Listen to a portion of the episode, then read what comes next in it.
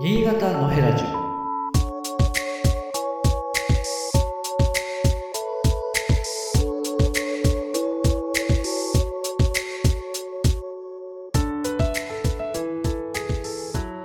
え今日は、えーハリートというカステラ屋さんのお話をしたいと思います。えーハリートはですね、えー新潟のですね、古町と言われる、まあ、昔からある市街地ですよね。そこの、えっ、と、五番町と言われるところ、まあ、五番町という場所に、えーあります。まあ、一番町か九番町まであるんですけど、五番町は、なんですか、オーバーアーケードっていうんですかね。まあ、歩行者天国のような状態になってて、上に屋根がかかっている、えー商店街なんですが、まあ、その中で、にあります。まあ、で、古町っていうのは昔からある商店街で、まあ、中心、いわゆる中心市街地で、まあ、もうちょっと元気があってもいいようなところなんですけど、まあ、いかんせん、こう、なんていうか、新潟市は、ちょっとに、もうこの、この旧昔からの商店街少し駅から離れてしまったり、まあ、あと駐車場の問題があったりというので、まあ、一番昔からある伝統的な中心市街地、中心的な商店街の、まあ、古町と言われるところが、まあ、あんまり元気がないと、正直ね。えーどんどん歩いてる人も減ってしまい、まあ、まあ、大型商業施設もなくなってしまいというので、なかなか苦しい状況にあるんですが、まあ、その中で、まあ、この五番町という商店街の中では、うん、まあ、元気なところ、元気なお店ではないかなと思います。で、カステラ屋さんなんですね。で、まあ、100年の歴史というふうにえ書かれてましたが、えっ、と、実際には何年でしょう？もっと、もっと古いかもしれませんです。100年以上の歴史があると思います。えーで、あの、まあ、新潟でか、新潟のこう、あの、もちろん新潟でもね、長崎のカステラなんかはいろんなデパートとかで売ってるわけですけど、えー新潟の、まあ、地元の、こう、老舗のカステラっていう意味で言うと、まあ、ハリートっていうのが定番ではありますね。で、で、ハリートってなんだろうねと、その、ちょっと調べてみたんですが、針と糸ではなくて、人の名前だったみたいですよね。で、えっ、と、で、もともとはですね、これをやったハリ、ハリトっていうこのお店は、もともとは、えー、ハリマヤで、あの、ご存知の通り、新潟はあの北前船の寄港地の一つでありますから、まあ、外からいろんな人が入ってきて紹介したりっていうようなことはいろいろあったんですよね。で、その中で、播磨屋というのは、えまあ、兵庫県ですよね。兵庫県の、えー、播磨からやってきて、えー新潟で商売をしてた人です。幕末ぐらいではないかというふうにお店の、お店の資料では書かれていました。まあまあ、江戸時代のまあ最後の方に新潟にやってきて、で、お店を開いた。で、お菓子屋さんではなくて、えっと、雑貨屋さんだったみたいですけどね。という播磨屋さんというのがあった。で、播磨屋さんで、播磨屋に婿養子に来た糸蔵さんというのがを始めたということなんだそうです。だから、そのカステラを始めた糸蔵さんは、あの、どこの、多分新潟の人なんじゃないかなと思うんですけど、お店の起源は、えっ、と、兵庫県ということになります。で、この糸蔵さんというですね、婿養子は、菓子職人として奉公をして、そこで、えっ、と、お菓子作りを学んだ。ちょっと、僕養子に入るタイミングと、えーお菓子の修行してたタイミングはちょっとわかりませんが、まあまあ、ととにかく、播磨屋さんがお菓子を開業するというのが明治の6年だそうです。で、この時に、えっと、お菓子は、えーお菓子屋さんは播磨屋じゃなくて、春夏堂というですね、春花という春夏堂というお菓子屋さんとして、えー開業し、えー行くんですけど、残念ながらこの春夏堂という名前は、残念ながらっていうか、えー定着しなくて、で、えー、ハリマヤの糸蔵さんの店だから、ハリートというふうな名前になったと、えーいうことなんだそうです。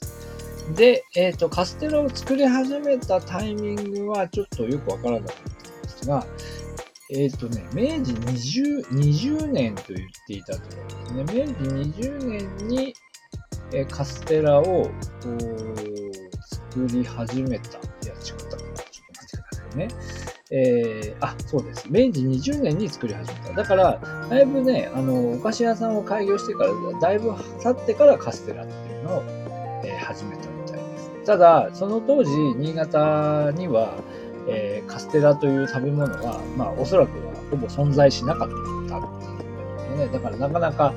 売れなかったみたいです。だからもともとは普通のお菓子屋さんで、えっ、ー、と、この、このお店には、あの、ゆかりっていうですね、まあ、これも、なん、なんでしょう、お湯に溶くお菓子みたいなのがあるんですけど、それも、ここが元祖だと、えー、いうふうに言っていまして、そういうのもあるし、その他にいろんなお菓子扱いがあるんですが、まあ、でもカステラのお店として、えー、今は、それ一本というわけでもないですが、それがまあよく知られているお菓子です。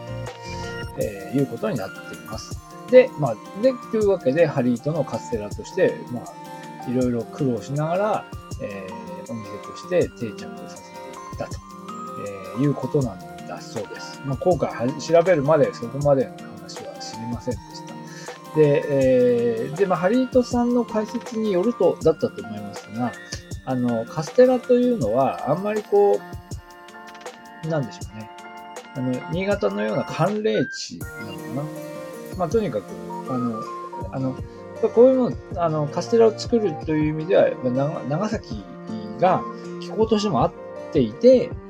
えー、で作られたんだろうけど、それはあまり新潟にカスタマイズするのにやっぱり時間がかかった。新潟にあった、風土にあったような作り方っていうのを作るまでに時間がかかったというふうに、えー、書いてありました。で、このカステラの作り方自身は、その高校時代の、えー、その伊藤蔵さんがあの修行していた時の、えー、なんだろう、修行仲間からちょっと教えてもらったと、えー、いうことなんだそうですよね。で、それをこう苦労して、まあ、新潟でも、まあ、同じ、あの、作って、そして商品として売るようになったと、えーいうものだそうです。えー、まあそういうふうに考えると、いやいや、新潟でもバルステラ作ってるとこあるのね、ぐらいしか思っていませんでしたけど、ちょっと見え方も変わってくるかなと、え、思います。で、今はその普通のカステラの他に、えー、とですね、地酒のカステラとか、あといろんなフレフレーバーっていうか、あなんだろうココアとかね、抹茶とか、いろんな味の、えー、ものも、えー、作っていて、カステラ4姉妹みたいなね、売っています。で、あと、えっ、ー、と、今回調べてて初めて知ったんですが、カステラ以外もですね、えー、実は主力商品というか、えー、押して、まあ、昔からのものとして、えっ、ー、と、アリの実っていうのがあって、このアリの実はですね、梨だったんです。梨をこうペーストにして、そのジャムがこう挟ま、挟んだようなお菓子ど、これはですね、昭和22年です。昭和22年に、えー、天皇陛下が、えー、新潟に来た際に献上したと。だから昭和22年だからそうです昭和天皇ですよね。昭和天皇が新潟に来た時に献上品として採用されたんですか？まあ、そういうお菓子だということだそうです。で、アリの、アリの、えー、本当は梨の実、梨の実を使ってるんだけど、梨の実だと縁起が良くないので、アリの実にしたということですか。いうことなんですが、えー、まあそういうお菓子だそうです。で、えー、これちょっと食べたことはありませんが、まあちょっと食べてみたいかなというふうに思いました。あとかなあ、そうですね。あと、あとこのカステラさんは、あの、カステラさんのことは知らなくても、もっと知られてるのは、お店の前にあるドカベンのあの山田太郎の銅像のね、あの、ケツバットガールっていう、一時期流行りましたけど、山田太郎があのバットを振って、ミートする瞬間をこう止めている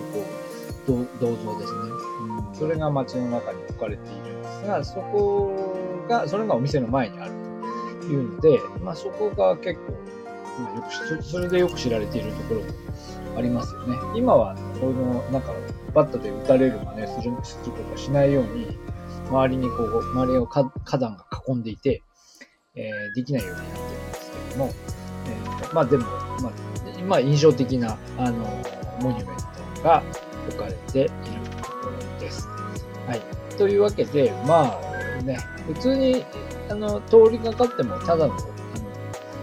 の、地元のお菓子屋さんぐらいに見えるかもしれませんが、まあ実はカステラをめぐるこういうちょっとしたストーリーも、